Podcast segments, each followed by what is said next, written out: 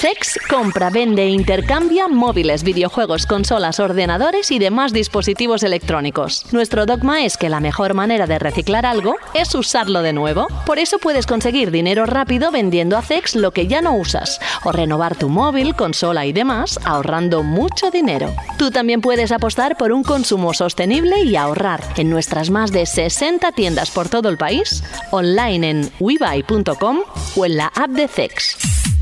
CEX patrocina Banda al Radio. Bienvenidos a Banda al Radio. Hola, muy buenas, ¿qué tal?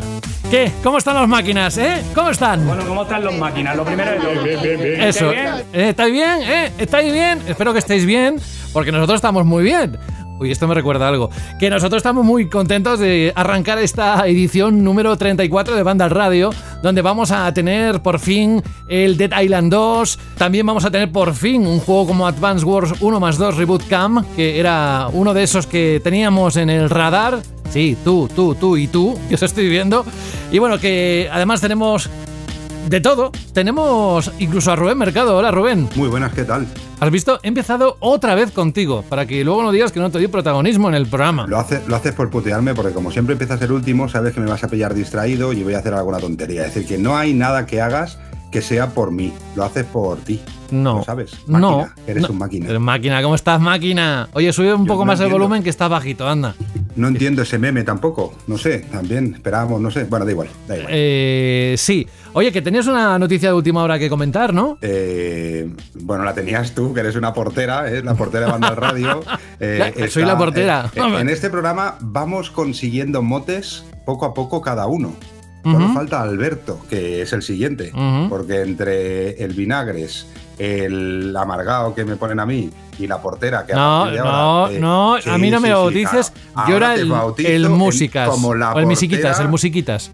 Como la portera y como decía el Reci, no mire pate Philip la portera, ya eres la portera, Eh. ya lo sabes. Bueno, nada, eh, pues si no lo quieres contar, pues eh, pasamos. No, no, sí, sí, una noticia que, ¿Ves? Si quiere que no es contarlo. una, no, que es una noticia eh, que sea, bueno, ahora mismo es casi casi oficial, en un momento lo estamos grabando, pero que ya se empieza a comentar y nada, es una cosa que no nos afecta al mercado español porque es de nuestros vecinos y hermanos portugueses y es que hoy se ha hecho oficial que Mediamar Portugal eh, cierra todas sus tiendas y se las, queda Fnac Darty, que es el grupo Fnac que conocemos aquí en España y que también en Portugal existen como Fnac, pero que Fnac Darty es la central y la matriz francesa y que en un par de meses eh, van a operar ya como Fnac todas las tiendas de, Media- que eran Mediamar Portugal. Vamos, es una noticia que para nuestros vecinos portugueses es súper interesante, pero para nosotros pues tampoco los españoles o Bueno, la gente de igual- Latinoamérica no es tan tan importante. Pero bueno, para que veáis que estamos al día de no, no, en la situación de Mediamar Portugal no tiene absolutamente nada que ver con Ah. la situación de Mediamar que España. No, no, ya, ya, ya os digo que por ahí no van los tiros. No inventes historia, José, que entonces que te metes en jardines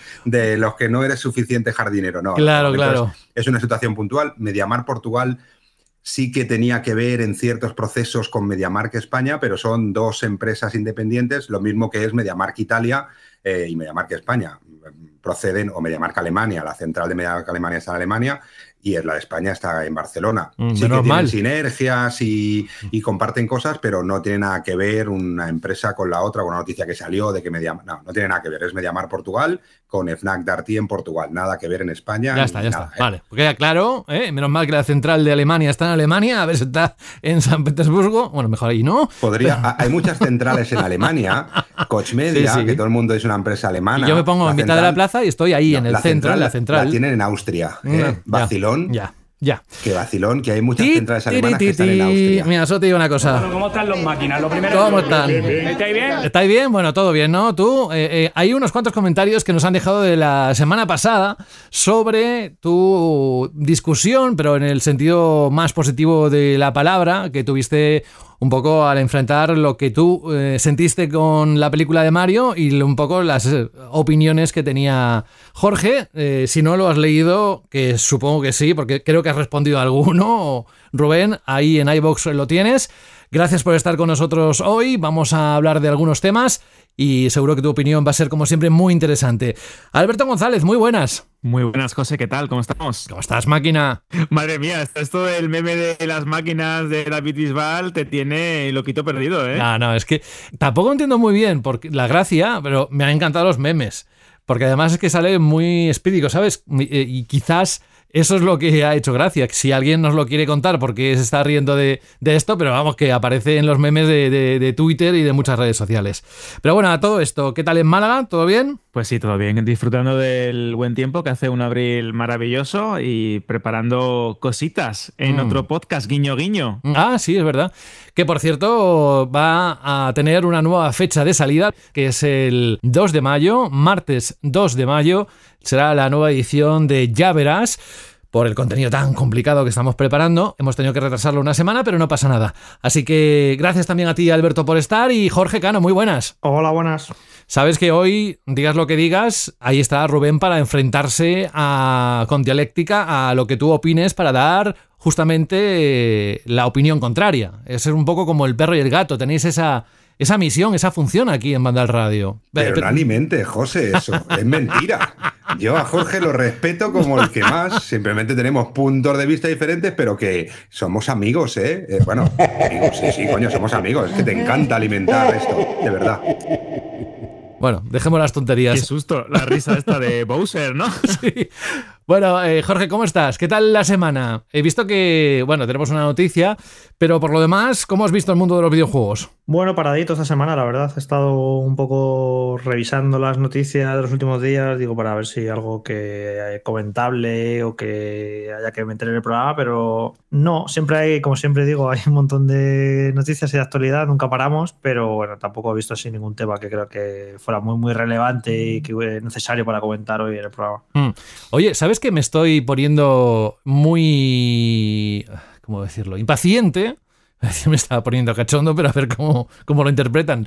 Con la idea de tener una portátil de, para PlayStation 5 que sea bueno, pues eh, que se conecte con la consola y se pueda jugar en cualquier sitio, o igual no es eso, lo que hablamos la semana pasada y lo que se está hablando, pero si tuviéramos noticias sobre este nuevo gadget, o lo que esté preparando Sony, ¿Tú cuándo crees que se anunciaría? ¿Así de un día para otro, cuando menos nos lo esperemos, o esperarán a junio por ser el mes que es? Eh, ya tenemos a la vuelta de la esquina, bueno, estamos ya en mayo prácticamente, y a finales de mayo, principios de junio, seguro que Sony hará su típica presentación del verano. Eh, no, el State of Play, no, ¿cómo le llaman? Ya se, me ha olvidado. Sí, el showcase. Eso, el PlayStation Showcase, que es el anual, el más gordo, el más importante, y seguramente que ya pues, para lo que queda lo presentarán ahí. De todas maneras, eh, ya lo dijimos, que no esperéis que no va a ser una PlayStation Vita 2, sino va a ser un dispositivo enfocado al juego en streaming, como tantos que están saliendo, que yo creo que va a ser bastante irrelevante, a no ser que, bueno, que los insiders que han informado de esto tuvieran información equivocada y sea algo más. Pero mm. yo estoy seguro de eso, que va a ser un dispositivo de streaming para jugar a Play 5, por ahí tumbado en el sofá o lo que sea, y, poco más. No, no creo que sea muy importante ni que ellos mismos le vayan a dar demasiada importancia. Imagínate que, aparte de ser portátil y poder tener una pantalla y jugar directamente de forma independiente con, con esa consola, y si la puedes conectar a la tele, es decir, por ejemplo, la consola la tienes en el comedor y yo que sé, en tu habitación o en cualquier otro sitio de la casa, quieres jugar con la Play 5, pero no la tienes ahí, la tienes que mover, pero puedes conectar esta consola directamente portátil a, la tele y puedes jugar casi prácticamente eh, como si tuvieras una PlayStation 5 ahí. ¿Tendría sentido? Pues no lo había pensado, pero sí, ¿no? Tiene su gracia. En una misma casa, si tienes la Play 5 en el salón y quieres hacer una especie de streaming a otra tele de la casa conectando el dispositivo, pues bueno, mira, es una utilidad curiosa, ¿no? Porque además la Play 5 no es que sea pequeña para andar moviéndolo de la casa de, un sitio a otro. Así que sí, o lo típico que la tienes en el despacho, la Play 5 la dejas ahí fija y luego algún día quieres jugar en la tele. Sí, bueno, tendría, tendría su gracia. ¿Quién no ha pensado, no? Incluso cuando estás con el ordenador y utilizas el eh, PlayStation Remote Play, que se ve fantástico y eso que tampoco es que tenga demasiada calidad. Pero, ostras, mm, no sé vosotros, pero yo más de una vez, cuando estoy en otra tele, digo, ojo, qué pena que no tengo la consola aquí para poder jugar a ese título que, que estoy disfrutando, ¿no? Pero bueno, si hay algo, lo veremos. Espero que al menos en los próximos meses las noticias de la actualidad sean mucho más abundantes que las que tenemos hoy. Pero claro, mm, hoy tenemos bloque, pero también, por supuesto, tenemos análisis de videojuegos. Vamos a escuchar un consejo y nos metemos con la noticia. En tu estantería hay una conversación entre videojuegos olvidados. Yo era el FIFA de su vida y me ha dejado chupando banquillo. Pues yo llevo 574 días abandonado en Animal Crossing y hay un unicornio que me mira chungo. Peor está Mario Kart, ahí hinchado a plátanos porque no tiene a quien soltarlo. ¡Uh, ¡Mamma mía! Tus juegos merecen una segunda vida. Bájalos del estante porque en CEX te los cambiamos por dinero en efectivo. Trae tus juegos y consolas a CEX y consigue Pastuki de la buena. Tiendas por todo el país y también online. Busca CEX. Banda al radio. Bueno, pues nada, que esta semana sabéis que tuvo lugar el Indie World de Nintendo, de hecho fue, si no me equivoco, el miércoles, y justamente ahí tuvimos la ocasión de, por lo menos, entre otras cosas, confirmar algo que esperábamos como agua de mayo. En este caso, agua de abril. Menos mal que no estaba aquí Fran, haría un chiste. Ah, tengo un chiste para Fran luego. Y es que el estudio sevillano de Game Kitchen se ha pasado por este Indie World que Nintendo ha retransmitido esta misma semana, como decía, para mostrar por primera vez Blasphemous 2, la esperada secuela de su popular Metroidvania.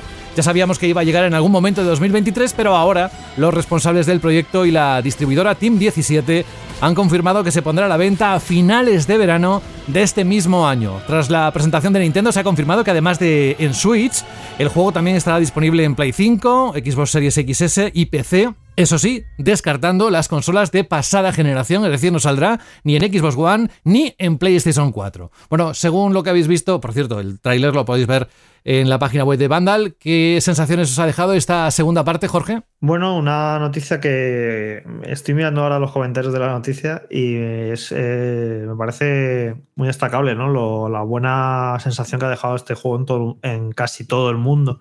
Es un juego que fue muy bien recibido, que vendió muy bien, que a la gente le encantó. Y yo creo que es uno de los mayores éxitos de, de un juego español de los últimos años, sin duda. Dejó un gran sabor de boca y bueno, pues ahora la, el anuncio de que ya está la vuelta de la esquina, además la secuela, pues yo no pensaba que fuera a llegar tan pronto este verano.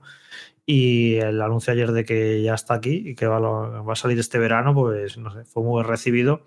Y bueno, todo el mundo tiene bastantes esperanzas en, puestas en este juego porque el, el primero que, que, gustó tanto y esa secuela que imagino que incluso a lo mejor han tenido todavía más apoyo económico dado el éxito comercial del primero, pues a ver qué sale de aquí. Lo único comentar que lo hablaba ayer con la persona también ahí en banda de la reacción que hizo la noticia, que nos parece extraño que no salga para PlayStation 4 y Xbox One, porque yo qué sé, son consolas que, bueno, PlayStation 4 más de 100 millones de unidades. Yo justo iba a decirte eso, Jorge. Y no entiendo que eso saliendo. Otra cosa es que fuera un, un, juego gráficamente muy potente y que tienes que hacer un por y muchísimo trabajo y demás, pero saliendo en Switch, eh, como nos lo sacas en PlayStation 4? No sé, me parece extraño que algunos indies que se están empezando ya a caer de PlayStation 4 y de One, que no lo entiendo. O sea, entiendo que juegos muy, muy grandes eh, sí, porque luego cuesta adaptarlos, pero juegos así que, que salen en Switch, o sea, ya hay, hoy ha habido otro indie de Devolver Digital que también se ha anunciado que igual, que sale en Play 5, que sale en Xbox Series, sale en PC, en Switch, pero no sale en PlayStation 4 y en One, y es que me extraña. Y ya te digo, un éxito como Blasphemous, que no salga la secuela en PlayStation 4 y en One, no sé, me sorprende, ellos sabrán lo que hacen. Además ha sido como muy forzado, ¿no? Como que parece que hay una tendencia eh, de tenemos que dar ya el salto a la nueva generación y hay que buscar nuevas consolas y los nuevos sistemas y apoyar a las máquinas que llevan ya varios años con nosotros y dejar la anterior. Pero claro, en este caso, en este juego, que básicamente parece como una evolución bastante conservadora del estilo, de la técnica eh, audiovisual, de los gráficos, de lo como lo queramos llamar, del primero, pues bueno, es, un poco extraño. Sí es cierto que el tráiler a mí me gustó muchísimo porque ya eh, se mostraban esas nuevas armas, el estoque, eh, la espada del rezo, ese incensario ahí tan chulo de guerra. No sé, hay cosas muy guays. Es un juego que a mí me gustó muchísimo, tanto por estética como por historia, que como dice Jorge, caló bastante en la comunidad, con artes, con lore, con una serie de, vamos a decir, apoyos, ¿no? Por parte de los jugadores que podíamos equiparar a lo que, a lo que hemos visto en algunas eh, sagas muy consolidadas y mucho más grandes, como Dark Souls, en el tema de eh, batallas contra jefes, de streamers eh, apoyando al juego, de como comentaba, arte, de un fandom muy volcado con todo lo que significaba y con todo lo que parece este mundo que mezcla de un montón de influencias estéticas y de arte. Y la verdad es que hay que destacar que este, esta secuela empieza a nivel de historia y de narrativa justo donde terminó el contenido descargable, el Wounds of Eventide, creo que se llamaba, con lo cual tienes que tener en cuenta que es una secuela directa del primer título y de esta expansión, que a lo mejor os ponéis a jugar al primero, no tenéis esta, este DLC y os ponéis a jugar el segundo y dice aquí me he perdido algo. Bueno, pues que sepáis que empieza justo después del, DLC. Así que muchísimas ganas. Es un título que me gustó muchísimo, que me lo pasé bastante bien y deseando que llegue ya la, secuela para poder jugarla, que posiblemente lo juegue en Switch, porque es bastante propicia ¿no? para jugarlo en, en portátil. A mí, un poco como lo que comentaba Jorge antes, también me ha sorprendido de la noticia el que no salga en antigua generación. Yo creo que un título así, como ha dicho Jorge también, que eh, no es que necesite seguramente un gran potencial técnico ni una máquina súper potente que lo mueva y tal.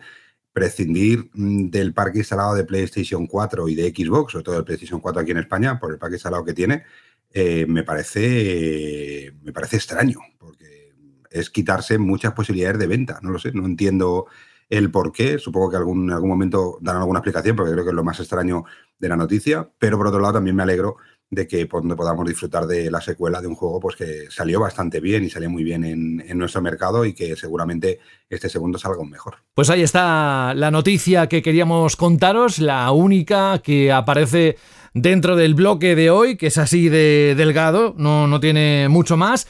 Lo que sí que os invitamos, como siempre decimos, pero es que para eso tenemos una página web, para eso Jorge y con todo su equipo de la redacción de Vandal están cada día, dale que te pego, eh, picando piedra ahí para daros toda la información de los videojuegos, lo que vaya saliendo. Esto es una pequeña ventana que nosotros abrimos a través del sonido y que es Vandal Radio, así que os invitamos a visitar la página web de Vandal. Ahora, si os parece, Vamos a hablar de algo que tiene que ver con Zex, porque Rubén enseguida, en unos minutos, le vamos a tener que decir adiós, pero antes queremos repasar con él algo que hacemos cada semana, y siempre lo decimos, ¿no? Hay una lista de los más buscados, ¿dónde? Pues en el mayor especialista en electrónica y entretenimiento de segunda mano en España, que no es otro que Zex, que además patrocina Banda al Radio desde hace unas cuantas semanas y al que les mandamos un abrazo por estar con nosotros aquí y apostando por, por este formato. Bueno, eh, hay un montón de ofertas. Podéis consultarlas en su página web a través de webuy.com o a través de su app, que también es muy cómoda de navegar y de encontrar precios de, por ejemplo, juegos que puedas tener en casa y que quieras vender para que sepas que te pueden dar por él, tanto en efectivo como en vale para gastar en la tienda. Hay más de 60 tiendas por toda España, pero vamos a destacar algunas de esas de esos ítems más buscados dentro de su lista, que además la tienen justamente nada más entrar en la página web. Cuéntanos, ¿Qué has encontrado, Rubén? Bueno, pues como dices, dentro de la enorme cantidad de ofertas de juegos, y aquí hablamos solo de videojuegos, pero en esa página web vais a poder encontrar eh, videojuegos, accesorios, teléfonos móviles, un montón de cosas más que también podéis comprar, vender o intercambiar en Zex, eh, pero nos centramos en la parte que nos toca a nosotros, que son los videojuegos. Y, por ejemplo, uno de los juegos que la semana pasada, en el último artículo que lanzamos, eh, fue una pequeña sorpresa, ya que entró en el top de 10 juegos más vendidos eh, en España, eh, que fue Last of Us Parte 2 para PlayStation 4, un juego que, bueno, que sigue teniendo su tirón, pues eh, os lo comprarán por 10 euros o os darán 14 euros si lo que queréis es intercambiarlo por cualquier cosa de la tienda. Un juego que se puede encontrar o que habéis comprado seguramente hace tiempo y que a lo mejor es el momento pues, de despediros de él y cambiarlo por algo más de vuestra colección. Ya para nueva generación, pues Resident Evil 4 Remake, uno de los juegos más buscados todavía y más vendidos, para PlayStation 5, que os darán 39 euros en efectivo por él o 45 euros si lo que queréis es cambiarlo por cualquier otra cosa de la tienda. Y siguiendo en PlayStation 5, otro título que ha vendido muy bien y que ya lleva tiempo y que seguramente le habéis sacado gran partido es Gran Turismo 7 para PlayStation 5, que os darán 13 euros en efectivo o 18 euros para poderlo cambiar. Y esto es solo una, una reseña súper, súper, súper corta de la gran cantidad de cosas que vais a encontrar ahí en, ahí en CX, en la página web o en cualquiera de las tiendas físicas en las que podéis dirigir en muchas ciudades españolas, lo que no se acaba, vamos. Eso es. Oye, te agradecemos mucho que hayas estado con nosotros. Luego vamos a sortear el juego que has podido traernos para uno de los oyentes a través de la Chirly Pregunta. Lo explicamos después con más detalle. Hoy tiene los dados preparados Alberto. Hoy lo vamos a hacer con dados. A ver cómo suenan los dados, Alberto. Hazlos sonar. Ahí, ahí. Rubén, oye, que muchas gracias, lo que decía, un abrazo y hasta dentro de unos días, ¿vale? Pues sí, hasta dentro de unos días. Solo una pequeña cosa. A ver, que dime. mí, una de las. Supongo que pues yo soy un poco menos friki que, eh, que- que los que estáis ahí en- detrás del micro también. A mí, una de las cosas que más he flipado, además creo que es de hoy, que también está en la página web, es un, un tráiler del juego Un Record. No sé qué os ha parecido a vosotros, porque a mí me parece que si eso realmente va a coger la forma de videojuego que nos están enseñando el tráiler, me parece una chaladura brutal. Nos has Eh, escuchado, Jorge ¿no? Y Alberto. Nos has eh, escuchado porque estábamos hablando antes de, de entrar y decía No, Alberto, no, oye, ¿por qué no, no. hablamos de un poco de, de este juego que es una pasada? Es que me parece brutal. Si el juego va a ser así entero, luego habrá que ver jugabilidad, historia y todo esto, pero si esa es la evolución de los shooters en primera persona, yo no me quiero morir en los próximos 30 años, porque yo no quiero, no, la evolución cómo va eso, no sé, Alberto y Jorge eh, si han flipado como yo o soy el único raro del grupo. A ver, eh, yo no he flipado porque yo sé lo de lo que se puede llegar a hacer con un Real Engine 5 en cuanto a iluminación y fotorrealismo, y sí, vamos a poder ver estos gráficos. Otra cosa es que más allá de esto que hemos visto, tú puedas montar un juego en condiciones y un buen juego. Eso es otra cosa. Yo creo que esto más es una especie de llamar la atención. Demostración del técnica y estudio. llamar la atención. Exacto. Sí, que lo han conseguido, que lo han conseguido, porque está hablando todo el mundo de esto, pero de ahí a que luego de salga un buen juego, un juego en condiciones, muchas horas, necesita muchos escenarios, necesita muchas cositas. No, no vale simplemente con, con hacer un vídeo de un minuto y pico y, y mostrar ahí, wow, qué, gra- qué fotorrealismo. Luego hay que montar un juego. Es que Pero- imaginaros sí. un Call of Duty, Pero, un Half-Life, un Halo Pero es que no es el, claro, no es el concepto tanto de, un shooter clásico como eh, la idea que tiene este shooter o el planteamiento. Para que os hagáis una idea, si no habéis visto el tráiler, os metéis en Vandal y, lo veis. Pero es como si llevases una bodycam, ¿no? Estas cámaras que eh, graban todo lo que hacen pues, los policías o los soldados en países como Estados Unidos y que a veces pues, eh, son protagonistas incluso de noticias bastante macabras, ¿no? Como abusos policiales, etc. Pues es- este juego se basa básicamente en esto, es decir, que tú sientas que, es, eh, que estás jugando, pero a través de, ese tipo de, de este tipo de cámaras. Es un shooter táctico hiperrealista. Y hay gente que cree que sí que bien es verdad, como comenta Jorge, que con un Real Engine vamos a ver eh, cosas parecidas a esto gracias a la tecnología que tiene de poligonaje, la iluminación o a los filtros, ¿no? Que también pueden difuminar de cierta manera la imagen para que eh, parezca más, eso, en este caso, una, un phone footage o una cámara eh, de, de vídeo, ¿no? Así más de peor calidad.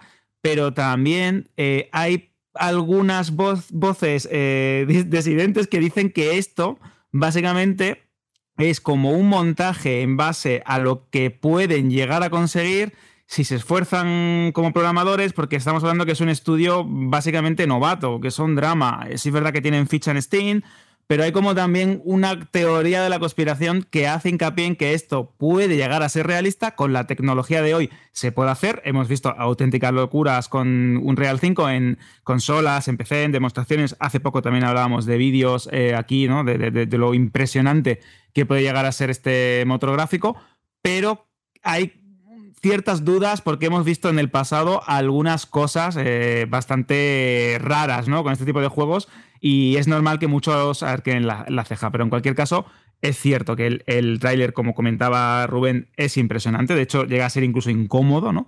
Vamos a ver si el concepto de juego funciona y quién sabe qué podemos ver en, en los próximos años, que yo creo que, eh, como comentaba también muy bien Rubén, va a molar bastante el futuro de los videojuegos. Pero esto, eh, Jorge, tú que tienes a lo mejor una visión un poquito más amplia y, la experiencia, ¿esto se puede ver? ¿Tú crees que esto podemos verlo en esta generación? ¿O estamos ya adelantándonos a futuras fórmulas de la próxima generación? Porque claro, aquí al final en un vídeo eh, no sabes bien bien sobre qué está hecho, eh, la máquina que lo mueve.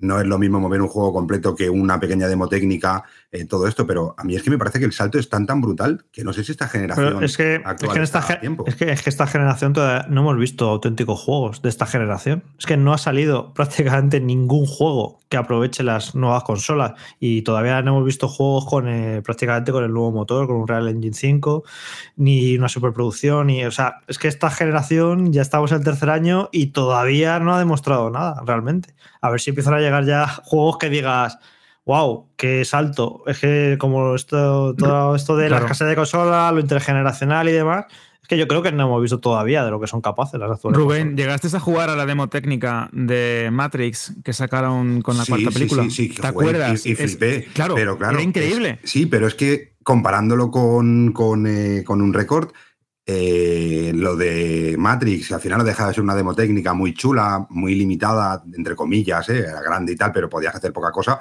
Pero es que si realmente lo que hemos visto es un juego, puede llegar a ser un juego, es que incluso lo de Matrix que da años luz. Es que de- deja en, en pequeñecido, deja en paños menores a cualquier shooter en primera persona que, hayamos disfrutado hasta ahora, ¿no? Ese fotorrealismo y imaginaros algo así en VR, pues ya puede ser brutal. No lo sé, a mí me ha sorprendido mucho y si es hacia donde va eh, el videojuego como salto evolucional de lo que hemos vivido en otras generaciones, a mí me flipa mucho. Yo creo que si ese es el camino, a mí, desde mi punto de vista, me encanta. Yo This quiero is the way. Quiero disfrutar eso. This is the way. bueno, oye, que Rubén, que tenemos que irnos a una masacre de zombie en Los Ángeles. Que muchísimas gracias, como te decía, un abrazo. Nos encontramos aquí en unos días, ¿vale? Un abrazo grande y cuidaros mucho, como siempre. Hasta otra. Vámonos a algo que generalmente mm, solemos hacer con mejor calidad, pero le hemos pillado a unos cuantos kilómetros de su casa. Tenemos al teléfono a ni más ni menos que el gran Fran Gematas. Fran, muy buenas. Muy buenas. ¿Qué tal? Oye, qué, qué experiencia, ¿no? Hacer el programa desde el teléfono móvil y no con tu micrófono, con tu ordenador delante. Bueno, cuéntanos, ¿dónde estás? ¿Dónde te encuentras? Nada, pues estoy en mi pueblo, en, en Priego, y aquí estoy mientras hablo acariciando a mi perro porque está el pobre ya en plan de menos zombie y más sacarme mea. Claro. es que ¿cuándo ha sido la última vez que le has sacado? Eh, pues hoy a la una o así. A la una o así. Ah, amigo. Bueno, oye, Oye, que no se te olvide traerte el turrolate ese. eso, es lo que te iba a decir. Sí, sí, sí. No, no, no, no, eh, que, que sí, que sí, que lo tengo. Para el plan de mañana eh, tengo que pasarme por la fábrica de turrolate para llevar a turrolate para allá. Muy bien. Qué pena que, que no lo pueda probar, pero bueno, ya me diréis qué tal. Oye, eh, Fran, que siguiendo un poco con lo que estábamos hablando, ¿qué te ha parecido este juego tan realista del que estábamos hablando, Unrecord, que estábamos hablando el shooter este hace unos segundos con Rubén? Pues mira, si te digo la verdad, no he visto el trailer, porque sí Estás estoy revisando un desconectadísimo, ¿eh? poco. Sí, sí, sí, estoy, a a ver, estoy todos los días, entro aunque sea un cuartillo de hora a Vandal para no perderme nada así pertocho, pero hoy he visto esa noticia y como estaba por la calle, pues no, no me he puesto a ver el trailer, pero que vaya, que a tope con que por fin llegue la nueva generación. No sé si la semana pasada tuviste tiempo de comentar brevemente el Immortals of Aveum, eh, que, que también va a ser uno de los primeros juegos con Unreal Engine 5 y ese sí que es más real porque llega en julio. Y no sé, que parece que por fin arranca ya la generación de una vez, que ya era hora. Pues sí, la verdad, ya, ya era hora, tú lo has dicho y lo estamos contando, cosa que tampoco teníamos muy claro hace unos meses. Gracias, Fran, por hacer este esfuerzo de estar con nosotros, pero hoy no podíamos obviar el lanzamiento de un juego que lleva más de una década esperando a salir y por fin ya está publicado el tu análisis en la página web de Vandal, por eso queríamos que nos lo contaras tú, pero antes de entrar en ello, hay un compañero de trabajo que nos escucha cada semana y me ha pedido que te pregunte lo siguiente. ¿Cuántos, vais a flipar, ¿eh? ¿Cuántos litros de leche puede dar una vaca en su vida? Venga, más o menos, ¿eh? Tampoco te rompas mucho la cabeza. Eh, ostras, no, no sé, eh, Más o menos. mil. Los mismos que de bajada. Vamos con el de Thailand 2. Decíamos que es un RPG de acción cargado. No te mueras, ¿eh? No te mueras tampoco, ¿eh? Que no se trata. A ver cómo te llamamos una ambulancia desde allí. Que yo no sé ni dónde está eso. Bueno, que es un RPG cargado de acción y de humor negro. Y que queremos saber tus impresiones. Ya digo, eh, Fran, tú eres consciente de que es un juego que se ha demorado mucho, que incluso se rumoreó que se estaba cancelado. Al final, ni mucho menos, adelantaron la fecha final de publicación, dejando bien claro que el juego estaba, era, era una realidad. Llega esta semana a las estanterías, tanto físicas como digitales. Cuéntanos qué van a encontrar los oyentes en este Dead Island 2. Vale, pues a ver, eh, Dead Island 2 es un RPG de acción que más o menos sigue la misma trayectoria que su predecesor. Eh, como bien has dicho, ha tenido mucha idas y venidas. Eh, o sea, has dicho que nunca fue cancelado. Yo no, creo que bueno, ha sido no, que había rumores de que se había cancelado. Claro, mm, es que ha pasado por tantos estudios que sí que ha sido cancelado varias veces. En concreto, la versión que no ha llegado al final, eh, desde mm, se empezó a desarrollar como tal en 2019 y el juego original se anunció en 2014. Y ha pasado esto por Jagger, que son los que hicieron el Spec Ops The Line, ha pasado por Sumo Digital y ahora pues llega de parte de Dambuster Studios, que es un estudio interno de, de Deep Silver.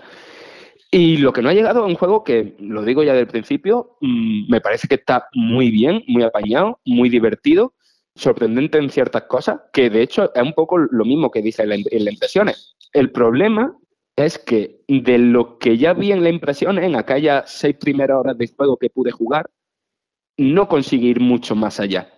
Eh, y voy explicándome eh, por partes. Eh, Island 2 te pone en la piel de un superviviente a elegir entre eh, un total de seis. Cada uno tiene sus ligeras variaciones de, de estadística y de ciertas perks o talentos. Pero por lo demás, la, la historia, el argumento es la misma para todos, excepto alguna línea de diálogo un poquito diferente para demostrar la personalidad, pero por lo demás es lo mismo. Y lo que y nos lleva, pues, a un Los Ángeles dominado por, por los zombies, que aquí han cambiado mm, el nombre de Los Ángeles a los Diablos, por eso. Y el objetivo no es más que con, con intentar conseguir escapar de, Los Ángeles, con la peculiaridad de que nosotros no somos un superviviente más, sino que somos inmunes al, al, al virus zombie. Y entonces, pues, se inicia un, una gran, gran viaje para conseguir llegar hasta un científico que quizá pueda hacer algo con, con nuestra sangre para crear una vacuna. Eh, básicamente, to- como toda la historia de, de, de zombies que, que hemos disfrutado en cualquier medio audiovisual. La peculiaridad aquí es el, el setting, la ambientación. Como ya sabréis, la mayoría que nos está escuchando, eh, Dead Island 2 ha dejado atrás el mundo abierto. No es un mundo abierto, sino que nos lleva a diferentes niveles, diferentes grandes zonas, que podríamos interpretar como mini mundo abierto, y gran parte del atractivo es qué son esas zonas. Estamos hablando de, que exploramos Bel Air, de que exploramos estudios de cine, de que exploramos eh, grandes hoteles, y todo el juego, sobre todo al principio, tiene este toque satírico, ¿no? De que estamos explorando, pues, mansiones de lujo, de que estamos explorando estudios donde se crean obras culturales, ¿no? Y estamos explorando eh, grandes hoteles que probablemente casi nadie de, de los que juegan el juego se lo vayan a poder permitir en la vida. Entonces tiene este toque satírico, ¿no? Del virus zombie y todo en, en casas de pijos, ¿no? Y de, y de cómo el contraste de mm, da igual el dinero que tengas, ¿no? En una cosa así te, te afecta igual o más o menos igual, sea de una clase social o de otra, ¿no? Y se hace mucha broma con, con todo ello. Y evidentemente ese toque se ve apoyado pues, por un humor muy negro, que un ciertos personajes secundarios muy pintorescos y muy, y muy locos. Y parte de eso, de esas situaciones que te encuentras con esos personajes en esos entornos y de ir, y de ir descubriendo y visitando nuevos lugares y tal, lo que va tirando de la historia del juego, el problema es que conforme vas avanzando, hace peor eso. Hace peor lo de fascinarte con, esos escenarios, lo de, lo de presentarte personajes interesantes, eh, esa premisa satírica se va aguando y el guion empieza a dar unos tumbos que no tienen ningún sentido y todo eso acaba concluyendo en una no conclusión. Es decir, llegan los créditos y se queda la historia abierta de cara a los dos DLCs de pago que, van a sacar, o no sé si son muy optimistas y se queda abierta de cara a un Dead Island 3. Pero esos dos DLCs de ampliación están confirmados. Entonces, por ahí ya en la historia tenemos esa parte de mm, positiva, ¿no? Porque al principio es verdad que funciona muy bien, y esa parte negativa. El tema es que Dead Island 2 a nivel jugable es un juego de acción en primera persona que está muy basado en armas cuerpo a cuerpo. Que como ya pasaba en el original, pues las armas cuerpo a cuerpo se desgastan y nos obligan a estar todo el rato cambiando de arma, cada una con sus ventajas, su inconveniente y demás.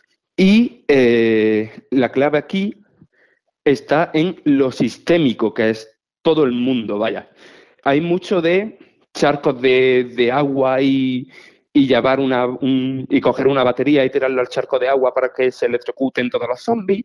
Eh, lo mismo con fuego y bidones de gasolina, con tuberías eh, con, líquidos tóxicos y todo está basado en interactuar con el escenario, con esos elementos y también con tus armas elementales, porque puedes crear, por ejemplo, un cuchillo electrificado o un hacha que al pegar pues tenga efectos de, de fuego y demás. Y eso al principio es mm, divertidísimo. A mí me lo he pasado en grande de llegar a, a un escenario, ver un mogollón de zombies y decir, vale, puedo estar aquí eh, un, rato dando espadazos sin ton ni son y siempre con el riesgo de que no ejecute de manera correcta un bloqueo o una esquiva y en ese momento está acabado porque es un juego que mm, de cuatro o cinco golpes los zombies normales pueden acabar contigo.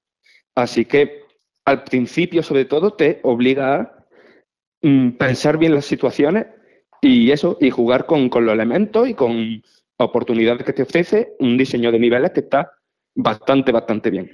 Y a eso, poco a poco, pues se van sumando eh, nuevos tipos de enemigos que también hacen las cosas más variadas y te motiva a pensar las situaciones similares a las anteriores de, de manera diferente.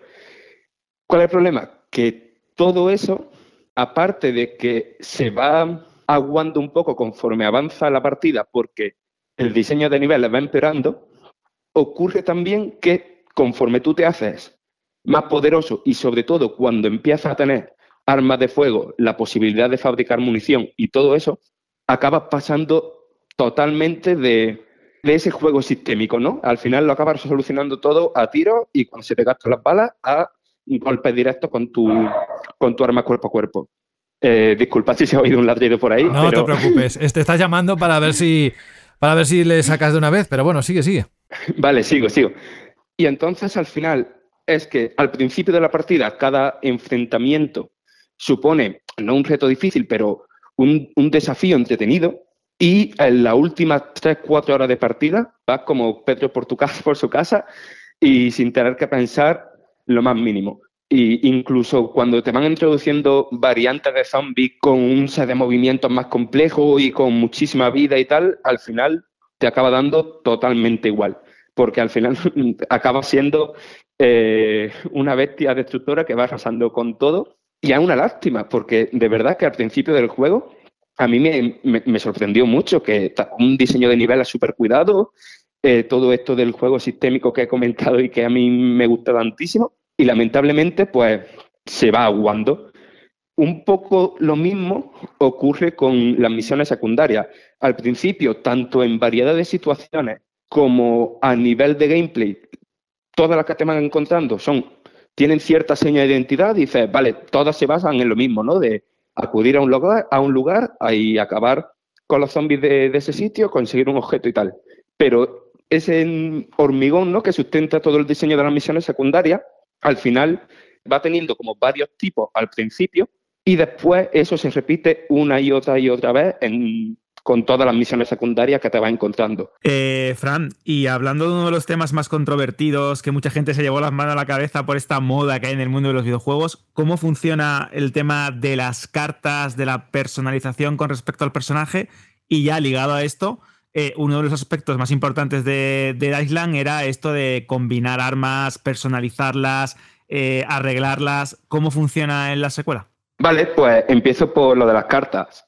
Aquí, o sea, no, entiendo la polémica porque sí, se ha representado con cartas, pero al final no dejan de ser eh, talentos, habilidades que te pones dentro de distintas categorías. Y lo bueno que tiene el sistema de representarlo por cartas es que lo han hecho de manera de que en cualquier momento eh, tú puedes pausar la partida y cambiar tus habilidades. Así que puedes adaptarte eh, tu personaje y el, y el cómo estás combatiendo a los enemigos y, y las habilidades que tienes a cada situación y a cada enfrentamiento en cualquier momento. El pero que tiene el sistema es que, como he dicho, hay varias categorías y en cada categoría puedes poner distinta cantidad de cartas. ¿Qué pasa? Que al principio tienes poquitos huecos para cartas y evidentemente tienes pocas cartas desbloqueadas porque las vas consiguiendo conforme vas avanzando por la historia, conforme vas cumpliendo misiones secundarias, conforme vas explorando. Entonces, al principio, que es cuando el juego te incita más a pensar cada situación, tienes menos posibilidades. Y al final, cuando ocurre lo que he comentado antes, de que vas arrasando con todo, es ya cuando tienes más maleabilidad y cuando menos te interesa, porque eso era tan poderoso que aquí ni siquiera te hace falta ir cambiando las cartas que tienes disponibles. Y después, con la personalización de las armas que vas encontrando y demás, ocurre un poco lo mismo que con el diseño de niveles. Que sí, que está súper chulo lo de ir encontrando armas, ir cambiándole los elementos ¿no? de cada arma, o sea, el daño elemental, lo de ir añadiendo talentos a esas armas, en plan de o que hagan más daño a las extremidades, o que después de esquivar hagan más daño, o que sean menos potentes pero más rápidas. Hay un mogollón, un mogollón de talento. Y al principio sí juegas un mogollón con eso. Y sí intentas tener eh, un set variado, ¿no? Para, según el, el tipo de zombie con el que te encuentres o el tipo de situación en la que estés, ir cambiando entre una u otra. Pero al final, que es cuando empiezas a desbloquear talentos más poderosos o cuando consigues armas más potentes y demás, tratas menos con el sistema porque no te hace mucha falta. Y de hecho, parte de que el juego se vuelva tan fácil, tan sencillo, es que a poco que hagas unas poquitas misiones secundarias acabas desbloqueando armas tan, tan, tan potentes que al final, en vez de ponerte a tratar con los demás, lo que, lo que haces es ir mejorando esas e, ir reparándolas cada vez que se rompan. Y entonces como que el sistema pues pierde su, no ya su gracia, sino su razón de ser. Oye, Fran, y en cuanto a graficotes y el tema del gore, las físicas, que parece muy chulo, ¿no? Cómo se desmiembran los personajes y tal. Eso a mí ya me gustó mucho en el primero esa fisicidad que sientes al golpear a los enemigos, cómo, se le, cómo los desmiembras y demás. ¿Qué tal está conseguido en este? Uf, pues aquí hay mm, dos cosas que me han llamado un poquito, o sea, un poquito no, un mucho la atención. Por la parte de lo que comentas del gore, eh, es una barbaridad. Y es como ya comentaba cuando las impresiones, es un gore y una visceralidad, pero es tan exagerado que, que, es gracioso, vaya. O sea, eh, como comenté cuando la impresión, es una situación en plan de darle un martillazo a un zombie en la cabeza y que, y que los ojos le salgan así disparados y cosas así muy, muy exageradas. Y aquí usan un sistema procedimental para hacer todas esas animaciones del gore y el resultado es súper espectacular, súper, mm, como comentaba, gracioso y también variado, ¿no? Con cada elemento el cómo se van deformando los zombies es distinto. No es lo mismo electrocutarlos que quemarlos, que no sé, que, que hagas que se metan por una piscina de líquido tóxico y que cuando te agarran les dé una patada y te quedes con sus brazos en, tus manos, cosas así que, eso, que es tan exagerado, que es bastante mm, llamativamente gracioso, ¿no?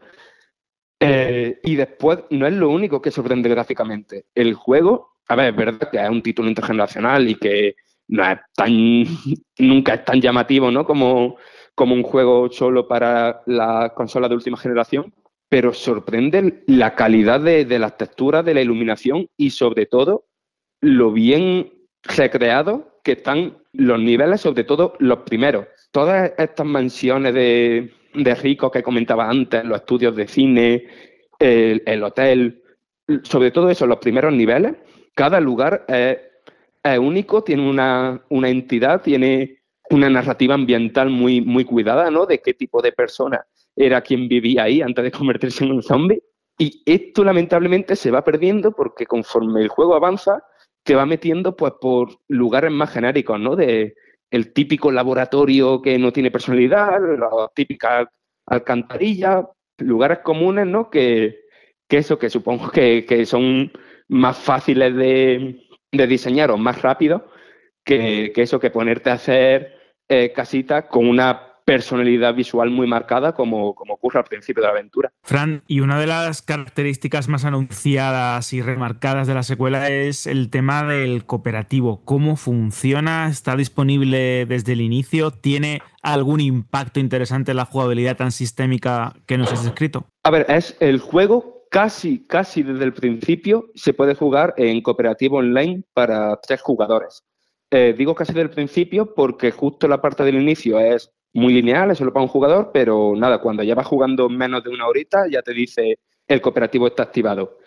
Y, a ver, evidentemente, con, incluso jugando solo, te das cuenta de que hay situaciones que en cooperativo pueden ser bastante más divertidas, ¿no? Con todo lo que he comentado de electrificar una, una zona llena de agua y tal, pues a lo mejor un jugador se puede dedicar a, con, un, con un bidón de agua a echar agua rodeando a los zombies y que el otro mientras pues busque una batería con la que electrificarlo a todo.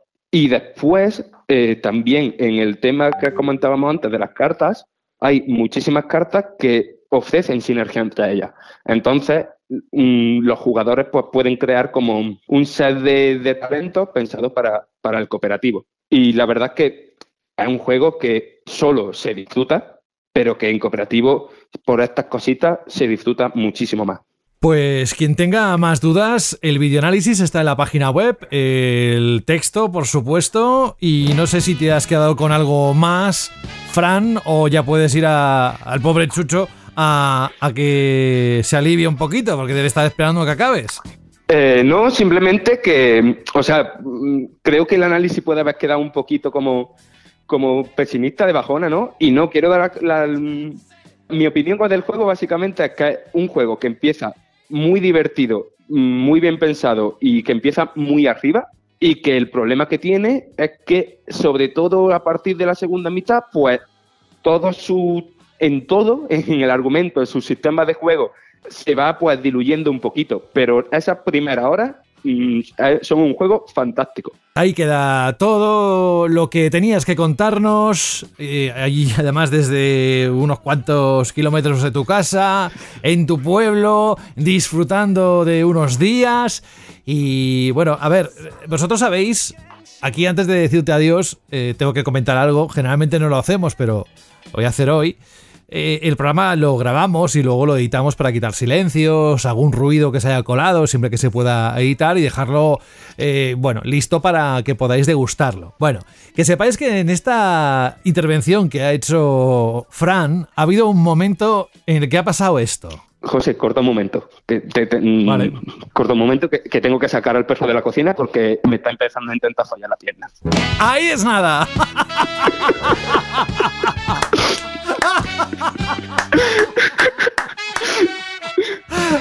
o sea, me muero de risa. José, ¿qué? ¿Ha pasado alguna vez algo tan delirante en el programa? Jamás, jamás. Así que luego cuando ha ladrado digo, pues si eso era lo más importante, no te preocupes. Y además, para más Inri, lo peor de todo es que en el momento en el que pongo esto, entra Carlos Leiva, ¿sabes? Al, al servidor de audio. y está diciendo, pero esto qué, qué narices es eso. Bueno, oye, gracias por estos minutos, es muy grande. A ver si la próxima semana, supongo que estarás ya en casa, te escuchamos desde allí. Sí, sí, sí. Pero tenías que hablar de Dead Island 2 porque es uno de los juegos más destacados de estos primeros meses de 2023. Fran, un abrazo muy grande y ahora sí, por favor, ¿cómo se llama el perro? Ozi. Ozi, pues dale a Ozi un poco de alivio, hombre, que, que uno sabe cuando tiene la vejiga llena lo que pasa, ¿vale? Vale, vale, sí, sí, voy a ello inmediatamente. Un abrazo. Venga, un abracito para todos. Chao. Hasta luego. Chao.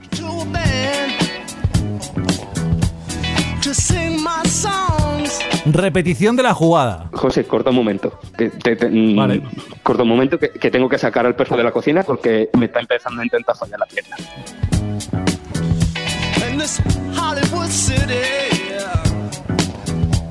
The city of the stars, movies, women, and cars. Well, I guess I, I guess Al caer la noche se escuchan las almas en pena de la electrónica que ya no usas. ¡Véndeme o te robaré el wifi! Pasa de ese móvil y véndeme a mí que soy una tablet y la tengo más grande. La pantalla mente sucia. Mejor a mí que soy una consola y para se me va la perola. Trae tus aparatos electrónicos a CEX y te daremos dinero en efectivo. Da una segunda vida a tus consolas, juegos móviles, tablets, ordenadores, películas y mucho más. Lleva tu electrónica a CEX y consigue Pastuki de la buena. Tiendas por todo el país y también online. Busca CEX.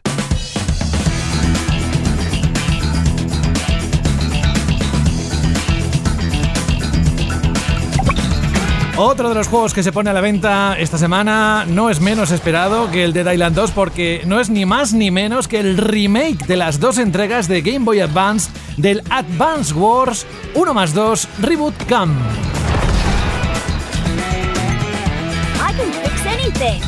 Y para ello tenemos a Carlos Leiva, que ya le anuncié hace un momento. Carlos, muy buenas, bienvenido. Este es el Banda Radio, el de siempre, de verdad. seguro que no me he equivocado de. Mira, ha, sido, ha sido épico, Carlos. O sea, no sabe lo que es estar atento al análisis y que te diga, para, para, que el perro mire lo que está haciendo. bueno, ¿cómo estás? Bien, cansadillo, que vengo de un viaje. ¿Ah, sí? ¿Pero, de trabajo? Aquí estoy. Sí, sí, claro. Ah, bueno, algo que nos vas a contar. para hablaros de, de las cosas que hay que hablar. Vale, vale. Bueno, ya nos lo contarás si es que, y si no a través de la página web, evidentemente. Ya lo he anunciado hace un momento. Regresa este fiel remake de estas dos entregas de Game Boy Advance y además lleva una nota muy buena. Queremos saber todo lo que tengas que decirnos de este juego que ya cuando nuestros oyentes escuchen el programa estará a la venta. ¿Qué, nos dices? Pues a ver, se trata de, mm, de eso, un remake muy fiel de los dos juegos de Advance Wars para Game Boy Advance, es decir, Advance Wars y Advance Wars 2, que es básicamente lo que han hecho es hacerle un remake gráfico, rehacerlo todos los gráficos, ponerte las dos campañas de ambos juegos para que los puedas jugar y poner un multijugador pues con todas las opciones que tenía y algún que otro y algún que otro mapita eh, bueno, tiene un modo así como de desafíos con unos mapas que nada, te retan a que lo hagas con cualquiera de los oficiales jefe que tiene el juego, serían los diferentes personajes, líderes de los ejércitos y intentando sacar el máximo rango posible. Eso es más o menos así a grosso modo lo que os vais a encontrar. Eh, esto quiere decir que la historia de los dos juegos es la misma, eh, las misiones son las mismas, los mapas son los mismos y a nivel jugable es exactamente lo mismo que ya jugamos en Game Boy Advance. Esto es algo muy bueno. O sea, si jugasteis esos juegos, sabréis que. O sea, eso ya asegura de, entrada que son dos auténticos juegazos de estrategia por turnos para cualquiera que os guste el género que son, o sea, si no los habéis jugado, son imprescindibles. O sea, eh, son una auténtica maravilla. Y si no los habéis jugado, os estaréis preguntando, ¿pero por qué? ¿Por qué son una maravilla? Por la jugabilidad. O sea, eh, y por el diseño de juego que tiene. Eh, para explicarlo de forma rápida, si esto es un juego de estrategia por turnos, pero no penséis en un juego de estrategia por turnos y rol como suele ser más o menos frecuente. Es decir, esto no es un Fire Emblem. Aquí no, no vais a subir de nivel, no hay un sistema de progresión que os permita ir desbloqueando mejoras y potenciando. Eh, no, esto es más parecido a un juego de tablero puro y duro como puede ser el ajedrez, el Risk. Eh, entonces, ¿esto qué significa? Que tanto tú como tu rival vais a tener la, una serie de piezas, por decirlo de algún modo, lo que son las diferentes unidades, son vuestras piezas y las vais a ir moviendo sobre el tablero e intentando pues cargaros al contrincante. Generalmente suele haber diferentes objetivos para completar una misión, pero generalmente aquí eh, el objetivo básico suele ser o conquista la capital del enemigo o cárgate a todas las unidades del enemigo. Luego, pues hay algunas otras, como el gana el primero que capture 15 ciudades, o el primero. O bueno, otras cositas que esto se explora más en, en Advance Wars 2, donde hay más misiones con diferentes tipos de objetivos, que ya es intenta hacer esto antes de X turnos y cositas así. Eh, y entonces, el juego lo que. tiene un equilibrio, pero perfectísimo, de todas las unidades, son muy únicas pueden, puede, tienen ventaja unas sobre otras o son débiles a ciertas cosas, pueden hacer unas cosas que otras no. Es como, pensad en eso, en el ajedrez, eh, cada, pieza, cada pieza es única y las tenéis que ir moviendo de, pues, mm, según sus características y sus peculiaridades. ¿Qué pasa? Que a diferencia del ajedrez, aquí hay montones de cosas. Eh, bueno, a diferencia del ajedrez, en el ajedrez también hay que tener mil cosas en cuenta, pero aquí además es que tienes que tener en cuenta eh, el tipo de terreno en el que estás, porque eso también afecta por dónde se van a poder mover según qué unidad. Por ejemplo, las de infantería pueden atravesar montañas, pero mm, si tienes un tanque, pues el tanque no va a poder. Luego, además de eso, tienes las unidades voladoras eh, aéreas, como puede ser un helicóptero o un, caza, que tienen sus propias características. Eh, a lo mejor un caza no te puede atacar a gente de tierra, pero claro, los de tierra tampoco le van a poder atacar a él. Y, va a poder, pero a cambio se puede mover como mucho más, eh, el terreno no le afecta para nada, eh, eso también significa que tampoco le afecta el terreno para bien, porque según el tipo de terreno en el que estás, sueles ganar un bonificador de defensa, las unidades aéreas no lo ganan porque están en el aire. También hay unidades marítimas, aquí también tienes que tener en cuenta que hay unidades de ataque directo e indirecto, que, eh, que quiere decir que las de directo solo pueden atacar a enemigos cuyas casillas están a su eh, a su lado y se pueden mover en ese, y también pueden moverse en el mismo turno que atacan. Ah, las indirectas no pueden moverse y atacar en el mismo turno, pero pueden atacar a distancia. Y luego aquí empiezas pues a sumar capas y capas y capas. te das cuenta de que ah, los vehículos necesitan, necesitan que vayas reponiendo su munición y su, y su combustible.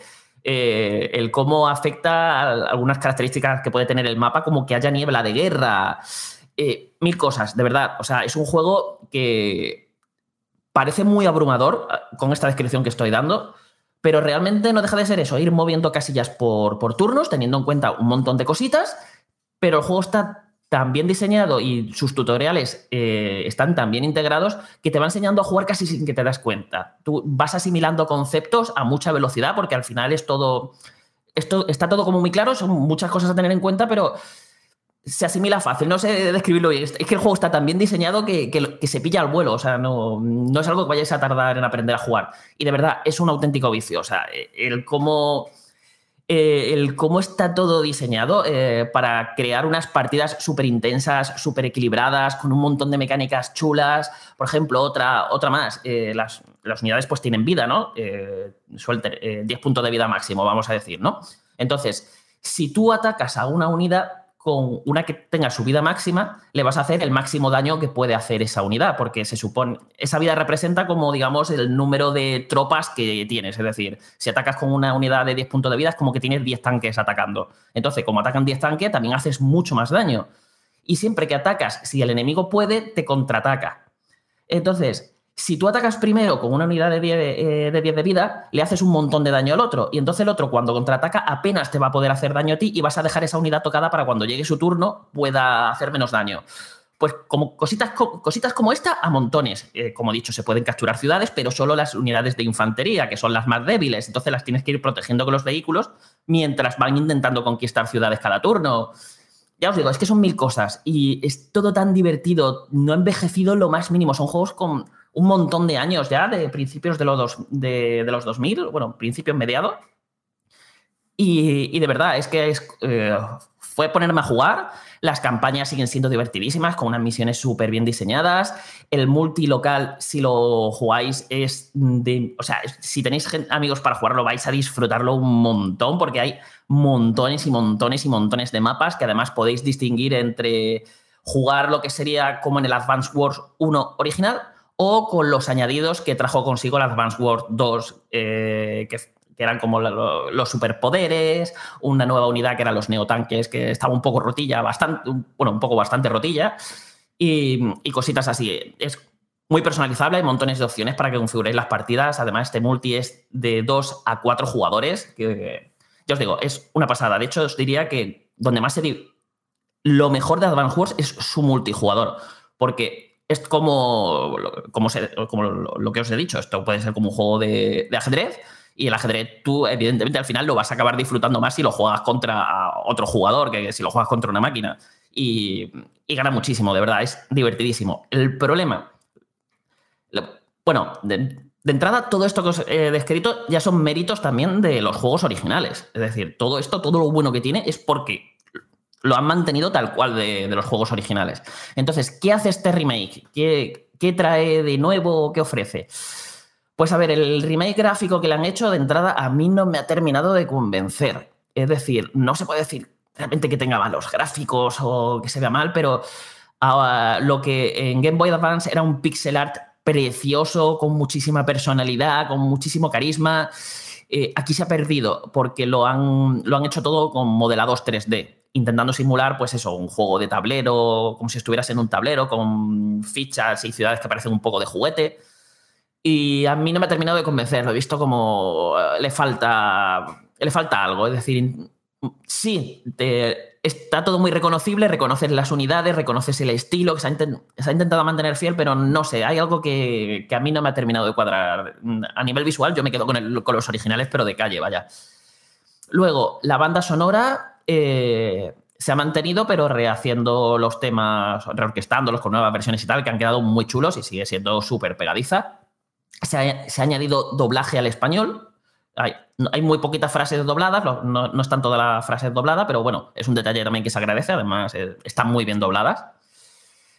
Y se ha, se ha añadido la posibilidad de acelerar las animaciones de combate, que también las podéis omitir, o sea, eso no, no hay problema.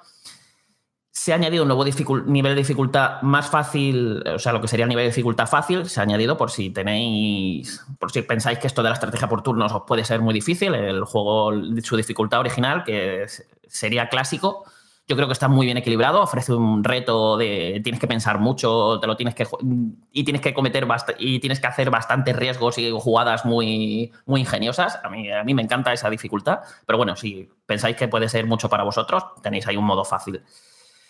Y luego, lo que es para mí la mayor decepción de este remake, y además me, me fastidia más todavía cuando el juego estaba prácticamente terminado hace un año y se, se ha retrasado todo un año y han tenido para, pues no sé, para mejorarlo y que el producto final acabe siendo mejor, es el hecho de que, como novedad, novedad le han metido online, es lo, lo mínimo que tú esperas que le meta a un remake de estos juegos. que- Pero el problema es, si juegas online, no existe matchmaking. Esto significa que solo puedes jugar con gente de tu lista de amigos. Peor todavía, existe un editor de mapas completísimo para que podáis crear los mapas que, que- que queráis. Ah, Si, ya el juego trae tropecientos, pues te da un editor completísimo para que tú puedas crear los mapas que te dé la gana. Y también solo puedes descargar y compartir con amigos. No, no, no hay como un servidor así global donde la gente sube sus creaciones y tú te puedes bajar mapas de los jugadores. No, solamente los de tus amigos. Y a mí esto, en pleno 2023, es, es como algo muy de Nintendo, pero es precisamente por eso es que me resulta muy frustrante, porque es que es un juego que tenía el potencial para ser infinito. O sea, para estar ahí batallando con sus. mm, que tenga sus propios modos competitivos.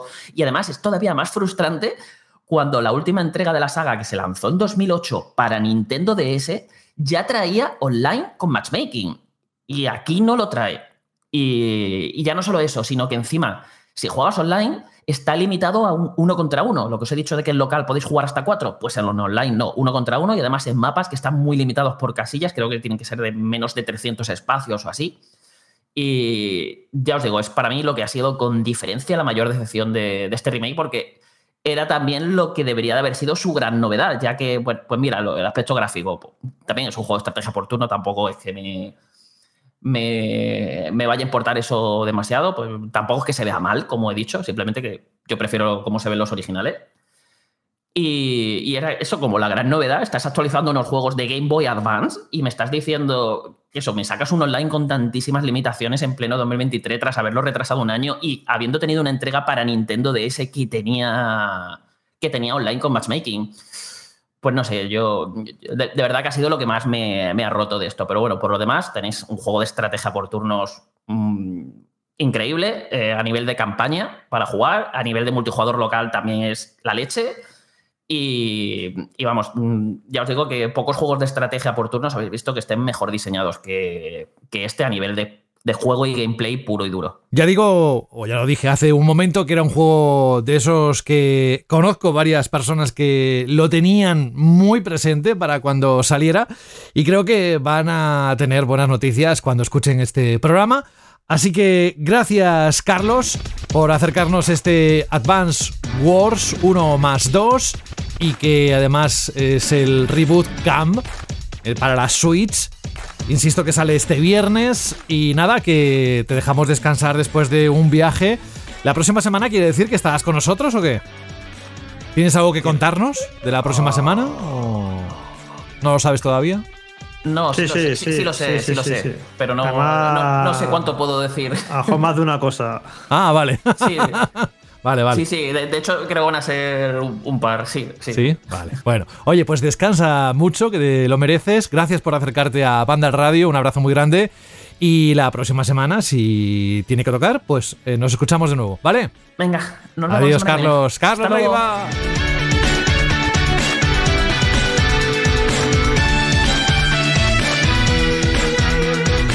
Que se acerca el sorteo, que sí, que sí. Venga, a ver cómo suenan los dados. Otra vez tenlos a mano, que te los voy a pedir eh, ahora enseguida. Esta música que suena es del juego que ha analizado Carlos.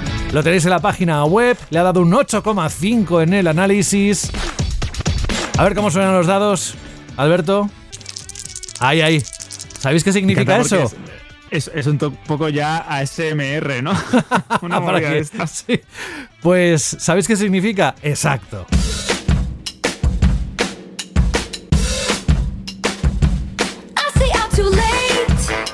Vamos a hacer el sorteo si te parece lo primero y luego nos despachamos con la cantidad de audios que tenemos hoy y recordamos por Y supuesto texto, la película, sí, exacto. y la película digo, la pregunta que hiciste la semana pasada, además venía la pregunta con su DLC. Pero vamos con el sorteo. Eh, mientras vas preparando los dados, recordamos que todos aquellos que participaron en el mes de marzo en Banda al Radio mandándonos la Chirly pregunta en formato audio, no sabían que iban a optar a algo, pero dijimos que por si acaso que lo hicieran, que participaran. Y entre todos ellos, que han sido unos cuantos, vamos a sortear un juego. Ni más ni menos, lo anunció la semana pasada Rubén Mercado. Gracias a él tenemos este juego para sortear. Que es el de Resident Evil 4 Remake. Que yo, por cierto, me lo acabé ayer y lo he disfrutado, vamos, lo más grande.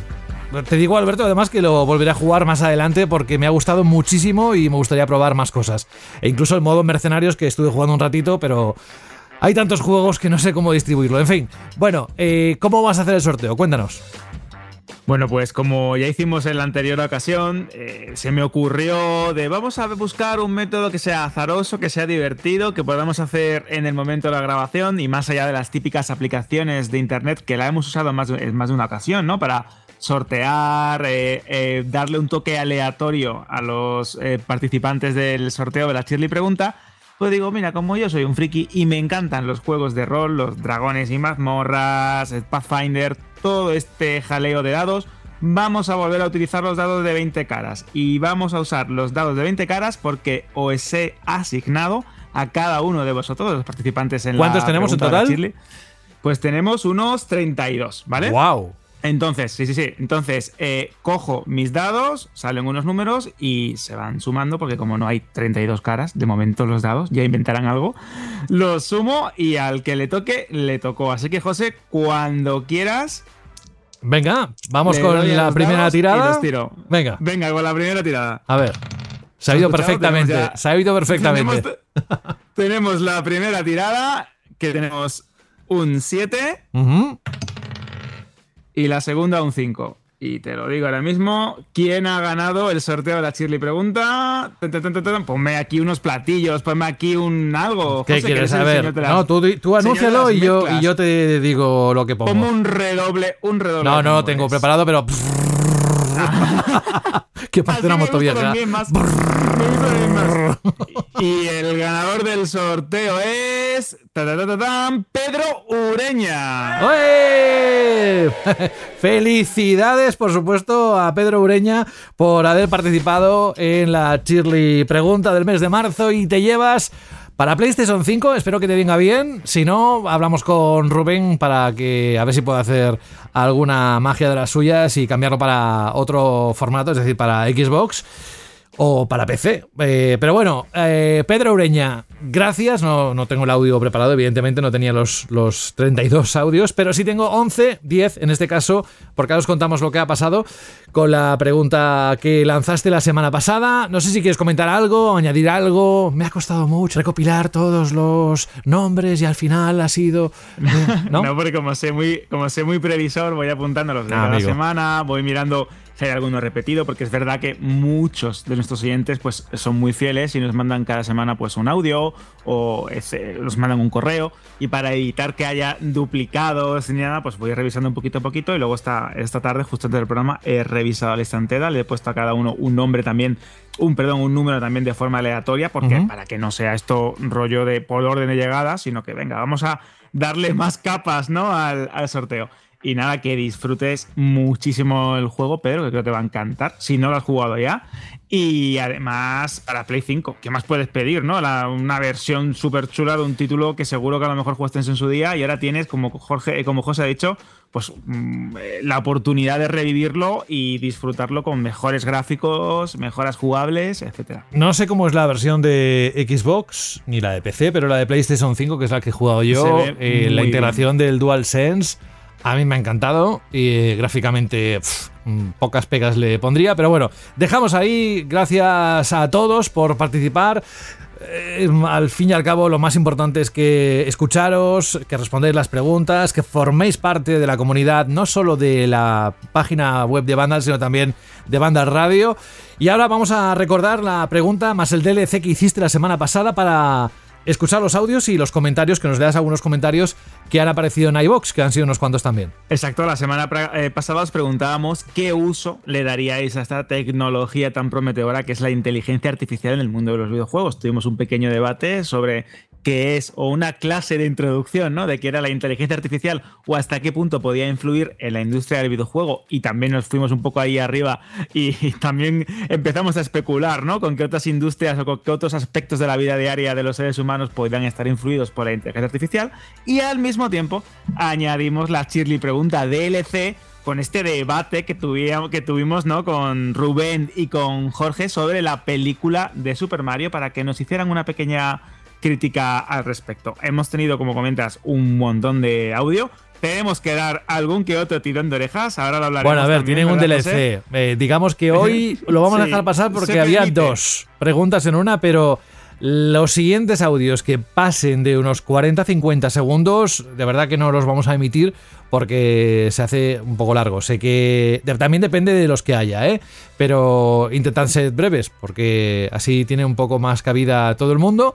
Pero vamos a escucharlos eh, independientemente hoy, eh, tal y como los has mandado, los han mandado los oyentes, porque había dos preguntas realmente.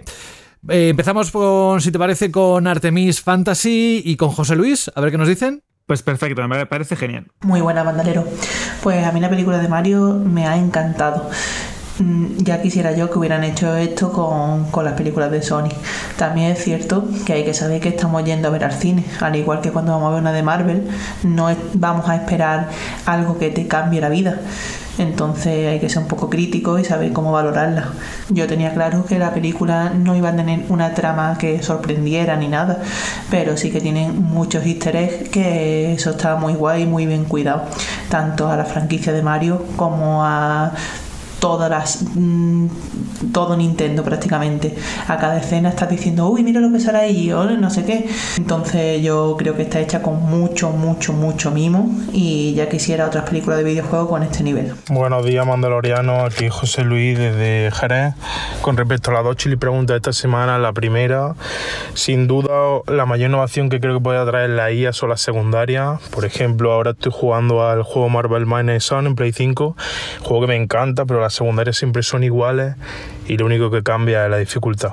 Yo creo que más trasfondo e incentivarte a jugarlas más sería bueno por parte de la IA. Y la segunda pregunta con respecto a la película de Mario, soy del team de Rubén, sin duda me ha encantado cómo ha iniciado el universo Nintendo cinematográfico con las referencias y todo, y yo creo que es lo que todo el mundo esperábamos de esta película. Por último, creo que fue Carlos Leiva quien quien analizó el juego de la saga de Mario and Rabbit, Sparrow Home. Creo que fue él, si no quien fuese de darle las gracias, porque gracias a él me he iniciado en esta saga y la cual me ha encantado. El uno me lo bebí y el dos estoy en ello. Así que gracias y un saludo. Para esto también sirve Vandal, el proyecto completo, audio, la página web, para que descubráis cosas. como nos ha contado José Luis.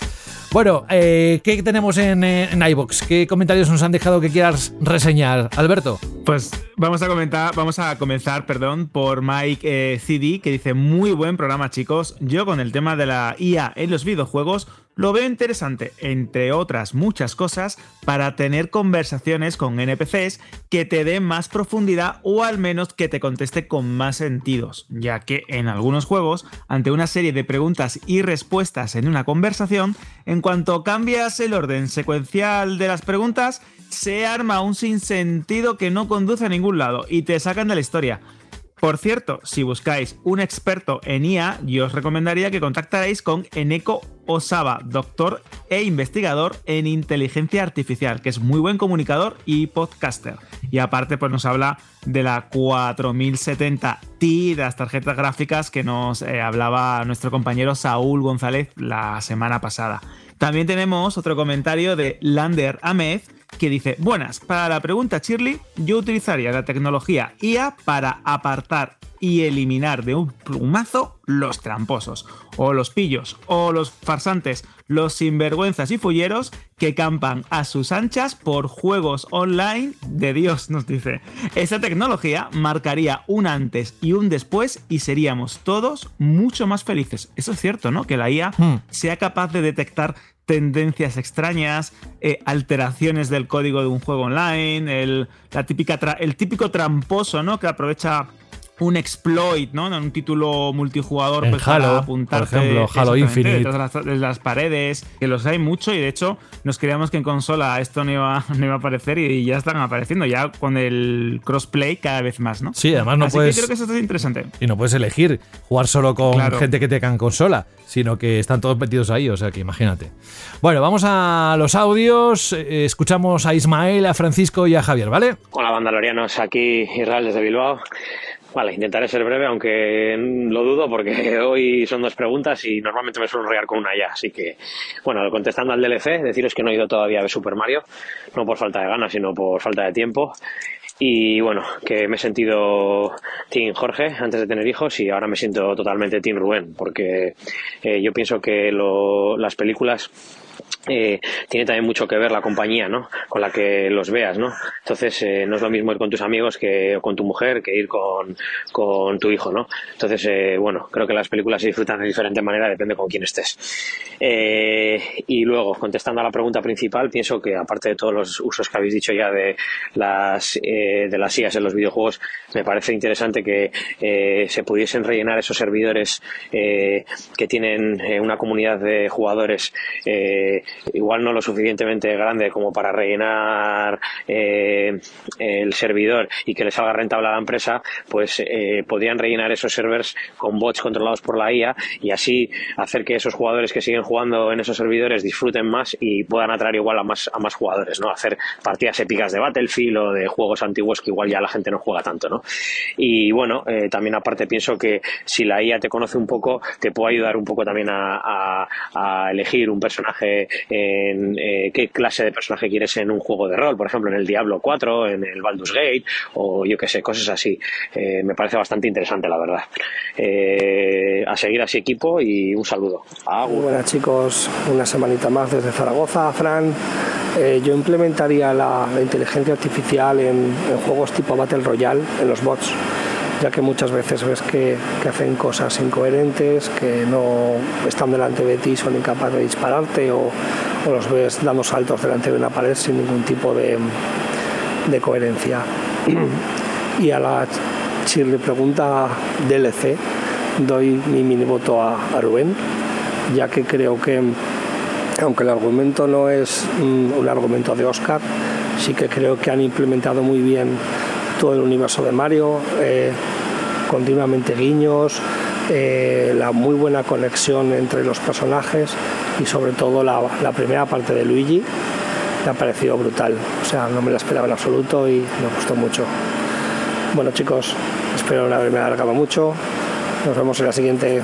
Cuidaos mucho, chao. Soy Javier Roselló, os hago un audio desde Palma de Mallorca y la inteligencia artificial debería de ayudar a asistir a toda la industria del videojuego, programadores, audio, etcétera, pero nunca quitar eh, puestos de trabajo. Y bueno, hashtag eh, Jorge, eh, la película de Mario eh, ha estado bien, la primera, odia- la primera hora, perdón, genial, el resto de la película por desgracia me aburrí un montón. Un saludo chicos. Ha habido un poco de todo. Team Rubén creo que va ganando frente a Team Jorge. Por cierto, déjame corregir una cosa que he dicho mal, Alberto. Dije Ismael y se llama Israel. Menos mal que lo dijo en el audio, porque he sido yo que lo he escrito mal en el ordenador. Bueno, eh, ahí teníamos tres opiniones. La verdad es que da gusto escucharlas, como todas las demás. ¿Algún comentario, alguna valoración que quieras hacer? Pues sí, de hecho, esto que comentaba eh, nuestro oyente sobre que las inteligencias art- artificiales podían a- ayudar ¿no? a revivir juegos antiguos o servidores o que están pues, eh, en, proceso de desconex- desconexión o juegos que parece que no tienen una buena vida, pero podrían tener ¿no? un futuro más eh, agradable, con más actividad dentro del mundo del videojuego gracias a la IA. Es interesante porque aquí pueden hacer, por ejemplo, una idea de negocio, una empresa que estudie cómo los patrones de juego, eh, los tipos de jugadores que hay en títulos, pues no sé, como comentaba, ¿no? Battlefield más clásicos, eh, Call of Duty más antiguos, juegos de rol multijugador que parece que están como en, en decadencia y ofrecer a las grandes editoras o las eh, compañías de videojuegos pues la oportunidad de rellenar esos servidores, de dar vida, de parecer que están llenos de, de gente y que el jugador, por ejemplo, porque hablemos de una IA súper inteligente, muy adaptativa, orgánica o dinámica, como lo queramos llamar,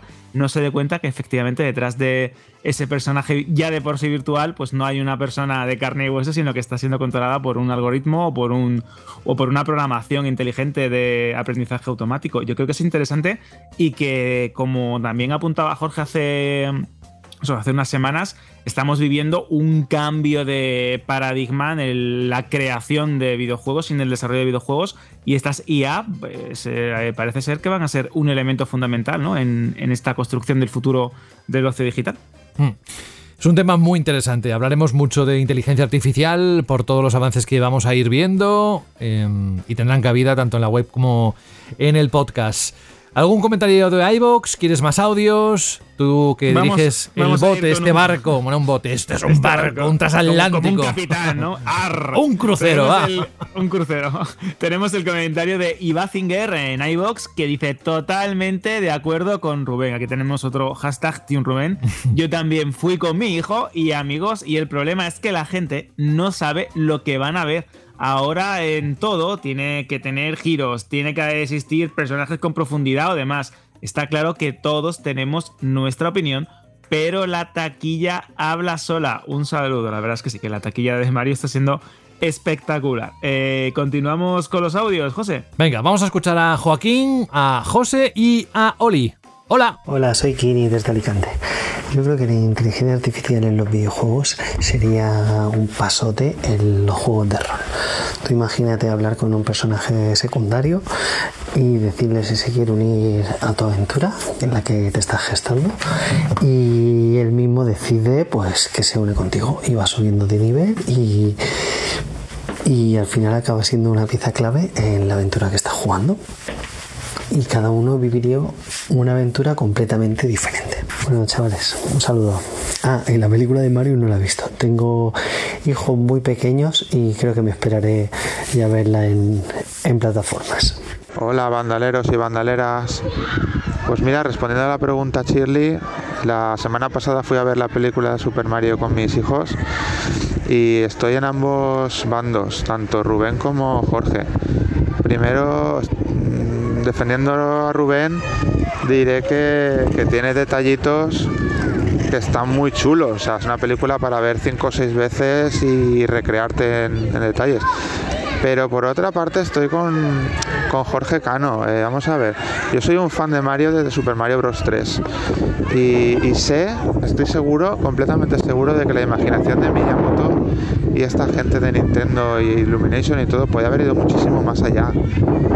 Entonces se queda un guion muy simple y joder, podía haber sido una bestialidad de, de película si hubieran dado el 100%.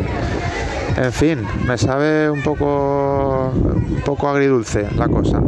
Pero bueno, la volveremos a ver, a ver si lo veo desde otro punto de vista. Venga, hasta luego. Buenas chicos y chicas de banda, aquí Oliver una vez más. Pues a ver, la IA en el mundo de los videojuegos la veo bastante bien, se puede sacar mucho provecho. Lo que pasa que, bueno, una cosa que es sacarle provecho y otro ya es dejar que nos quite el puesto de trabajo, ¿no? Pero bueno, a ver, que nos ayude a quitarnos horas de trabajo, a quitarnos problemas, a corregir errores, a solucionar ciertos fallas de juegos, pues sí, está bien utilizarla, pero no mucho más porque si no, ya, ya, os vaticino lo que va a pasar. Skynet ya está aquí y lo sabemos. Venga, chicos, un abrazo. Skynet está aquí. Creo que esto ha salido en casi todas las conversaciones cuando se habla de inteligencia artificial y todo lo que está pasando, ¿eh? Sí, sí. Eh, bueno. De hecho, el, el propio no, Elon Musk eh, fue uno de los firmantes de esa famosa carta que decía que había que parar, ¿no? ¡Para! De entrenar a las inteligencias artificiales porque podían llevar a la destrucción de la humanidad. Y ahora está obsesionado con, con crear, ¿no? Una propia inteligencia artificial, entre comillas, buena, ¿no? Para evitar que las inteligencias artificiales malvadas tomen el control. Bueno, creo que aquí también hay un poco de narrativa de ciencia ficción, que todos estamos escarmentados, como las máquinas de una manera u otra se acaban revelando o acaban tomando conciencia de sí misma, ¿no? Y, y acaban buscándonos, pues eso, un lío. Elon Musk fue, de hecho, uno de los fundadores cuando De OpenAI, de exacto. OpenAI, la empresa californiana que lanzó el chat GPT, entre otras cosas que lleva años, eso estamos hablando de hace muchos años, con lo cual algo tendría que saber antes de meterse en algo y, y- y apoyarlo. Pero bueno, coincido que hay que ir con cuidado y aquí, bueno, hay muchos aspectos no solo técnicos, sino también morales que se han abordado en distintas películas, como la de Will Smith, ¿verdad? La robótica y todo eso. Bueno, va- vamos a dejar este tema, vamos a comentar algún comentario más con el que Tenemos- quieras coronar en iBox y luego Exacto, acabamos mira, con otros dos audios. Venga. Tenemos uno muy bueno. Tenemos el de José Garry que dice: La respuesta Shirley, dos puntos. La inteligencia artificial de los videojuegos está clarísima. ¿Para qué nos puede servir? Para traducir a todos los juegos. mm, dice un taco, pero no lo vamos a decir.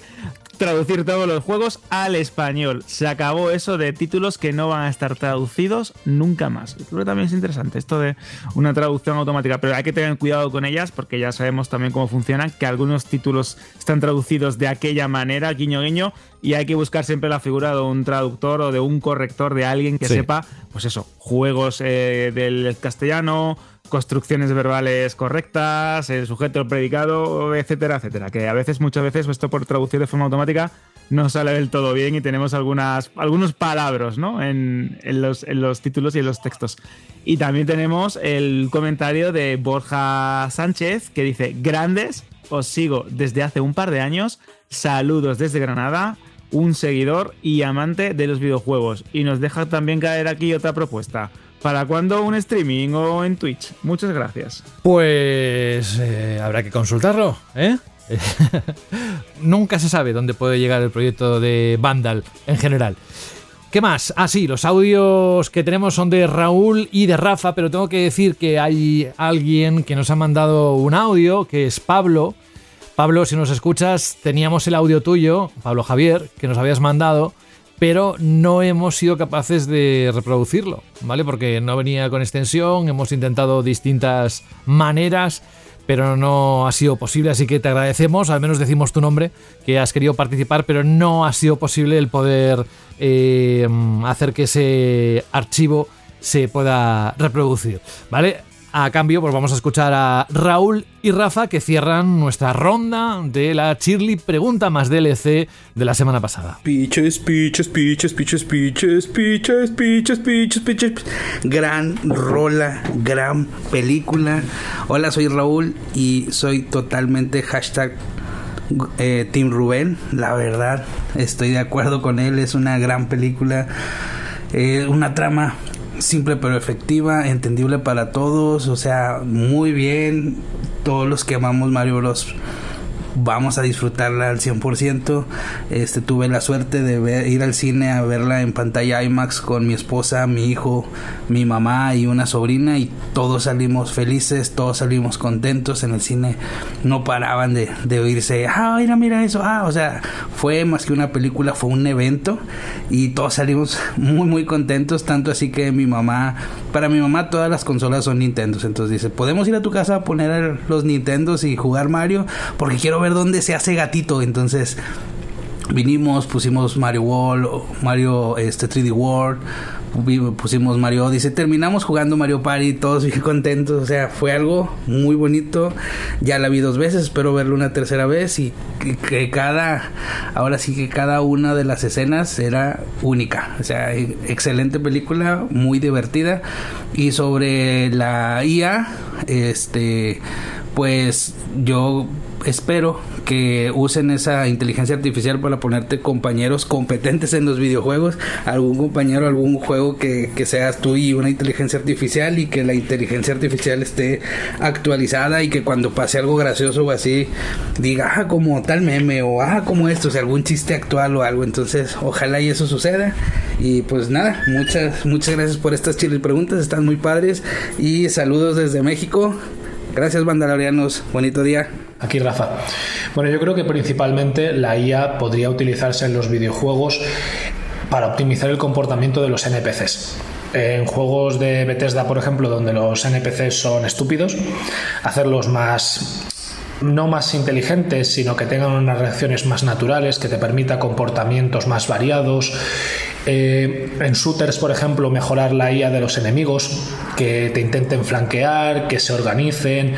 Eh, en juegos de estrategia, que aprendan de tus estrategias, que sean capaces, pues yo que sé, a lo largo de una campaña, que un enemigo aprenda cómo has ido jugando y te intente sorprender, eh, te prepare estrategias para luchar contra ti de una manera más efectiva. Y con respecto a la segunda pregunta, yo soy Tim Rubén. A mí la película me ha encantado, he ido dos veces a verla. Sí que es verdad que no tiene un guion muy elaborado, es una peli para niños y el universo de Super Mario no es un universo, es un universo complejo, pero no tiene un lore profundo estilo Dark Souls o juegos del estilo. Pero lo más importante es que mm, no me puedo quitar la canción de Pichis de la cabeza, así que con eso ya me tienen ganado. Un saludo, chicos. Pichis, pichis, pichis. gracias Raúl, gracias Rafa, gracias a todos. Qué, qué gusto da escucharos. Gracias también a Raúl porque nos manda un, un audio desde México. Y bueno, pues nos ha encantado escucharle. Y poco más. No sé si tienes algún comentario más que destacar o nos vamos a la chili pregunta de la próxima semana para plantearla. Nos vamos a la chili pregunta de la semana Venga, que viene, pues pero al mismo tiempo hay que recordar, eh, Pedro, que has ganado el juego, ponte en contacto con Ay, sí. Vandal Radio para, Claro. para los datos. que Claro. te- que- claro, es que si no el pobre dice, y bueno, ¿y dónde, y dónde está mi juego, no? Ya Bueno, sabes, la verdad es que es el eh, mismo correo al que has mandado el, el audio. mismo, para que te lo mandemos, te mandemos ese código. Pues la pregunta de la semana que viene es una que me ha surgido, pues, eh, a raíz de lo que estaba comentando eh, Carlos, nuestro compañero Carlos, en relación al, al análisis de Advance Wars. Y son juegos que a lo mejor en un, tu momento de adolescencia o en un momento concreto de tu vida te encantaban, un género que disfrutabas un montón o una saga que te gustó muchísimo o un juego en concreto que te gustó mucho y que de repente lo pones ahora y no puedes jugar porque no te termina de convencer, porque se te hace complicada la dificultad, bueno, un juego que en su momento te gustó pero que ahora se te hace bastan- bastante más complicado de querer. Así que la pregunta chili de la semana que viene es videojuegos que en su momento pues adorabas o te gustaban mucho y que ahora no eres capaz de jugar ni de ponerte delante de él. Mm. Ya sabes, juegos que te gustaban y que ahora no tanto. Tenéis un montón de caminos, iBox, Vandal y mensajes de audio que nos encanta que podéis mandar a radio@vandal.net, pero que sean cortitos, por favor. Que Me ya encanta. José ha tirado de las orejas y hay que hacerle caso, que es como No, bueno. el tutor de la clase. Bueno, eh, de vez en cuando hay que recordarlo El para, para que pueda ser más ágil la sección. Pero que ahí, eh, desde luego, lo que, lo que más nos importa es escuchar de sus propias voces el- las opiniones que tienen para cada pregunta que se plantea. Si quieren mandar un correo, tenías un correo por ahí, ¿no? ¿O lo has leído? Pues eh, creo, no sé si lo he leído ya, porque como Fíjate. entre el concurso, los nombres, eh, la cantidad de eh, mensajes que tenía, pues no lo sé. Creo que a lo mejor sí es cierto que hay luego un correo. Si está por ahí, que a lo mejor se me ha pasado, lo podemos recuperar la semana que viene. Eh, vale. Eh, de todas formas, hablando de la inteligencia artificial y que se ponga a traducir, eh, estaba buscando por internet algunos errores en la traducción. Y claro, imagínate que le pongas a, a una inteligencia artificial eh, traducir Game Over. Y como pasó un juego de Wii, el Yu-Gi-Oh! 5D Master of the Cars, puso juego encima de. Game Over. Juego encima Game de. over, claro. Muy bien. Creo que, eh, mira, el correo que decías era el de Javier, ¿verdad? El Javier. ¿Puede ser? Que era puede team, Team Jorge, que era hashtag Team Jorge, creo. que era de- Eh, me parece que era de. Marcos, pero no te preocupes. Ah, Pues- bueno, pues es que como tengo, fíjate la cantidad de correos que hay. Marcos Caldeiro, yo si quieres lo leo. Dice, muy buenas familia, yo no sé qué uso podría darle a- en la IA en los videojuegos más allá de darle una vida cada vez más real a los NPC. A día de hoy considero que el exceso de autonomía, información y caña burra como la que se está proponiendo llegaría a sacarme del juego. Soy de los que opinan que cuanta menos información en pantalla mejor hasta que os hagáis una idea. Por otro lado, ya dije que a mí la película de Mario ni fu ni fa, no deja de ser la gallina de los huevos de oro de Nintendo, esta vez llevada a la gran pantalla. Solo por el hecho de ser Mario ya es buena, ya es la mejor, ya es... No, a mí no me la venden así. Pero mi hija mayor quiere ir a verla y me siento como si fuera Jorge, llevando a ver la película a- al hijo de Rubén. Un desastre. Aquí tiene una dualidad. Un abrazo muy fuerte a todos y seguid así. Bueno, pues ya está, ya lo hemos leído y cuando toca, gracias por adelantarnos lo que es la, la pregunta de la próxima semana. Escuchamos un consejo y volvemos enseguida. En lo profundo de tu cajón se escucha la voz de un triste móvil muerto de asco. ¿Qué será de mí ahora que nadie me quiere? Antes hacía fotos, veía TikToks, enviaba WhatsApps a lo loco. Tengo ganas de vivir. Sácame del cajón y llévame a Zex. Ese móvil merece una segunda vida. Llévalo a tu tienda Zex más cercana y te daremos el mejor precio por él. En tu cajón no vale nada, pero en Zex te lo cambiamos por dinero en efectivo. Trae tu móvil a Zex y consigue Pastuki de la buena. Tiendas por todo el país y también online. Busca CEX. Nos vamos. Un poquito más corto de lo habitual el programa, pero no por ello ha dejado de ser interesante, espero, con juegos interesantes, espero, y con contenido en general que os merezca la pena compartir con nosotros este ratito cada semana. Este ratito que es Banda Radio, temporada 10 y capítulo número 34. Antes de ir al correo con la petición musical, hoy vamos a escuchar una música de Tales of Cestiria. Nada, que gracias Alberto por estar hoy presente, ser testigo de una de las mejores frases que hemos escuchado por parte de Fran y, que quedará para el recuerdo en este capítulo mientras hacíamos la- el análisis de Dead Island 2. Por lo demás, un abrazo muy grande y nos escuchamos la próxima semana, ¿vale? Yo te propongo que de título no pongas nada de análisis de Advance War o de, Dashland y que pongas literalmente lo que, ha lo que nos comentaba Fran en este, en este atribulado audio. Pues sí, la verdad es que ha sido un momento bastante épico y divertido y sobre todo espontáneo. Eso- Y nada, José, la semana que viene nos vemos, sí. Eso se lo dejo a Jorge, que es el que realmente pone ahí los títulos y, y lo deja todo bien bonito para, para ser publicado. Un abrazo y hasta la próxima semana, Alberto. Hasta la semana que viene, un fuerte abrazo. Adiós. Adiós. Increíble, ¿eh, Jorge?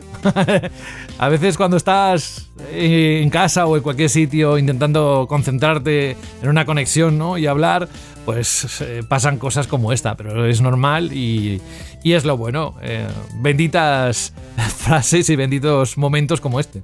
Me recordó muy viejos tiempos cuando te acuerdas alguna vez que me llamabas, que estaba de viaje por ahí. Y me En el llamabas por E3 teléfono. hubo aún más de uno. Sí, sí, pero nunca, nunca me intentó seducir un perro. escucha, escucha, escucha. José, corta un momento. Que- te- te- mm, Corta un momento que, que tengo que sacar al perro de la cocina porque me está empezando a intentar fallar la pierna. es que lo voy a guardar porque es que es muy bueno. Es grandísimo. Bueno, oye Jorge, la próxima semana hay más juegos, habrá más actualidad, eh, descansa y... La semana que viene viene fuerte, ya veréis. ¿Sí? Bueno, Sí. claro, por lo que ha dicho Carlos, supongo que algo tiene que ver, o igual no. Es que en Vandal pasa, en la redacción pasan muchas cosas, os lo aseguro. Y yo soy casi uno más de vosotros, oyentes, sorprendido cuando me plantean lo que vamos a hacer cada semana. Gracias, Jorge Cano. Un abrazo. Y hasta dentro de unos días. La semana que viene. Chao.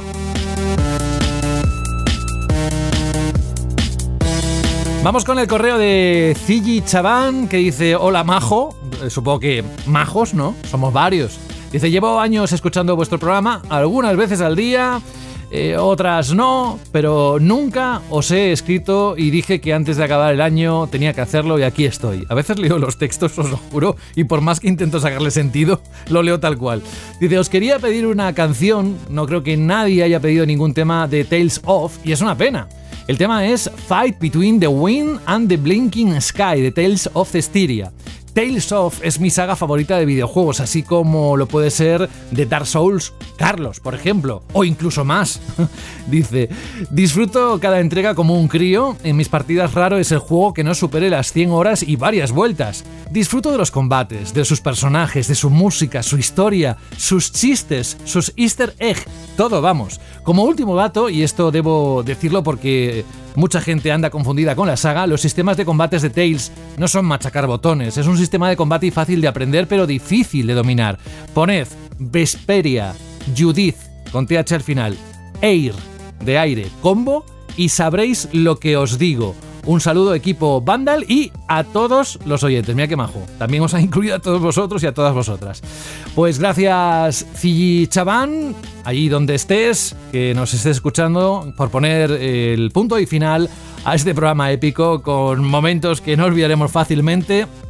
Y nada, que espero que estéis muy bien durante todos estos próximos días y si no, recordad la frase con la que comenzamos hoy este Vandal Radio. Bueno, ¿cómo están los máquinas? Lo primero de todo. Bien, bien, bien. ¿Estáis bien? Bien, bien, bien.